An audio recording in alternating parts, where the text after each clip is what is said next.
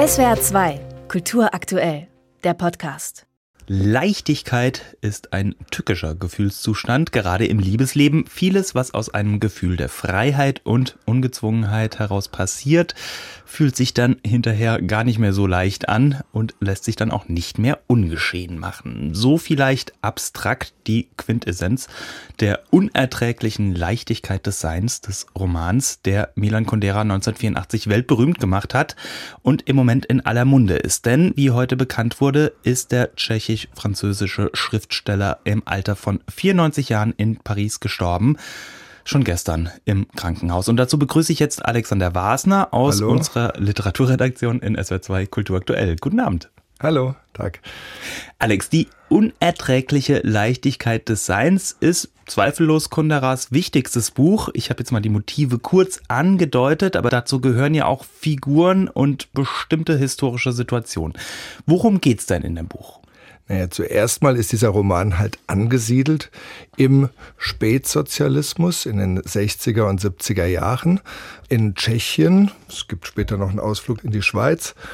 Thomas, so heißt die Hauptfigur, Chirurg, ist ein hoffnungsloser Playboy. Ähm, irgendwann im Buch erzählt, er hätte mit 200 Frauen geschlafen. Das wäre doch gar nicht so viel, weil das wären ja nur acht pro Jahr. Aber das sei doch ganz normal. Und man merkt, wie schwer trotzdem das Leben für ihn ist. Äh, du hattest das am Anfang sehr schön gesagt, diese unerträgliche Leichtigkeit. Man kann nichts ungeschehen machen, man kann sich in alles reinstürzen. Mhm. Ähm, und so merkt man dann, dass er in diesem Dreiecksverhältnis mit Theresa und Sabina. Ähm, Sabina ist die Affäre. Genau, sich dann schwer tut, das ist eine Malerin, dann später in Amerika. Und seine Leichtigkeit ist ein Fluch, eindeutig. Und die Schwere ist es aber auch. Die Schwere, die dadurch kommt, dass er dann in Dubčeks Diktatur versucht zu überleben und dann halt dort auch seinen Beruf verliert und irgendwann zum Fensterputzer degradiert wird. Mhm, also eine ziemliche Tragödie. Ähm, ja, ist aber keine Tragödie. Nein, da muss ich ganz scharf widersprechen. Es ist mit einer unheimlichen Leichtigkeit auch geschrieben. Das war ein Buch, das mich in den 80er Jahren. Ich habe es jetzt eben gesehen, das ist äh, bei mir dritte Auflage des Taschenbuchs, die ich da noch habe, 1987. Es war noch vor dem Fall der Mauer und ich habe das unheimlich verschlungen. Das ist ein ganz kurze Kapitel, es ist ganz leicht, es ist in einem Stil, den ich damals unheimlich geliebt habe im Studium. Das ist so ein bisschen der Stil von Robert Musil, ähm, den ein Kunderer auch sehr verehrt hat. Das sind ganz leichte philosophische Kapitel, dann wieder ähm, erotische Erzählungen drin, dann aber auch wieder sehr politische Sachen über das Thema Thema, das uns damals beschäftigt hat. Es war der Kalte Krieg, es war die Zeit der Nachrüstung, es war die Zeit der Friedensbewegung und es war alles drin. Es war Privates, es war Politisches, es war Philosophisches drin und äh, das war ein Buch, das mich einfach völlig elektrisiert hat. Die Verfilmung hat das nie geschafft, von 1987. Philipp Kaufmann mit Juliette Binoche. Ich kenne Leute, die sind serienhaft ins Kino gegangen, um diesen Film zu sehen. Das war bei mir nie so, aber es war dieses Buch, das wirklich ganz toll war. Mhm. Es ist ja trotzdem nicht das einzige Buch, was Milan Kundera geschrieben hat. Was hat er denn sonst noch hinterlassen? Ja, da muss man vielleicht ein bisschen früher anfangen, weil er war zu diesem Zeitpunkt schon ein arrivierter Schriftsteller, ähm, geboren 1929 in Brünn in der Tschechoslowakei. Er entstammt einer Künstlerfamilie. Sein Vater war Musiker, sein Cousin war am Anfang noch der bekanntere Schriftsteller. Beide hießen Ludwig Kunderer.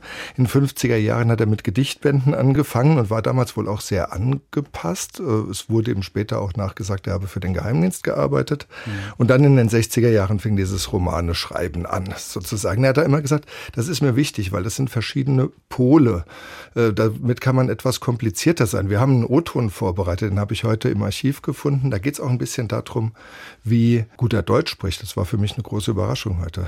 Die heutige Welt wird vom Dämon der Vereinfachung beherrscht. Ich hasse das. Ich war und ich bin stets gegen jene, die von ihrer allzu vereinfachten Wahrheit überzeugt sind und sie den anderen aufoktroyieren wollen. Kurz gesagt, ich bin kein Politiker, ich bin kein Ideolog, ich bin Romanschriftsteller.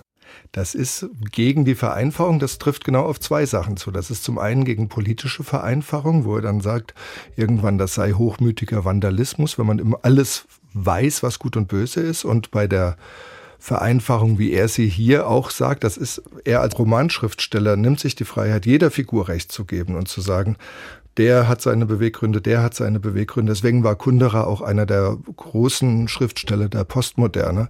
Ähm, er ist jemand, der einfach eine Komplexität stehen lassen kann, sodass sie trotzdem gut verständlich wirkt.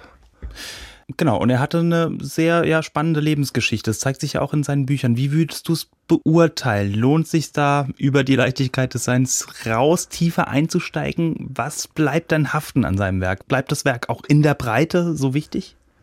Ja, ich habe jetzt eigentlich gar nicht geantwortet auf deine Frage vorhin. Natürlich, das Buch der lächerlichen Liebe, der Scherz, der Abschiedswalzer, das alles sind Romane, die diese Mischung aus politischem und privatem Leben in irgendeiner Weise verbinden, die alle diese Leichtigkeit auch der Erzählung da haben. Dann später gab es ja auch noch Bücher, die Langsamkeit oder das Fest der Bedeutungslosigkeit, mit der er auch ein bisschen darüber gesprochen hat, was ihm vorgeworfen wurde.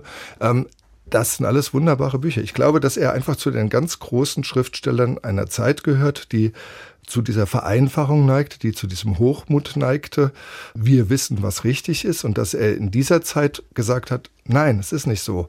Das ist nicht so festgefügt. Ich brauche Ironie, ich brauche eine Leichtigkeit, um durchs Leben zu gehen. Ich brauche das Lachen und das Vergessen, um durchs Leben zu gehen. Ich glaube, dass diese Werte auch heute, wenn es ums Internet geht und so weiter und um die immer wieder zahlreicher werdenden Diktaturen, das ist einfach ein ganz großer Wert. Und da lohnt es sich immer wieder auch nochmal zu den Alten zu gucken und dazu gehört Kunderer. Mhm. Also er hat immer auch die andere Seite gesehen, hat ja auch auf beiden Seiten des Eisernen Vorhangs gelebt. Was groß war, ja.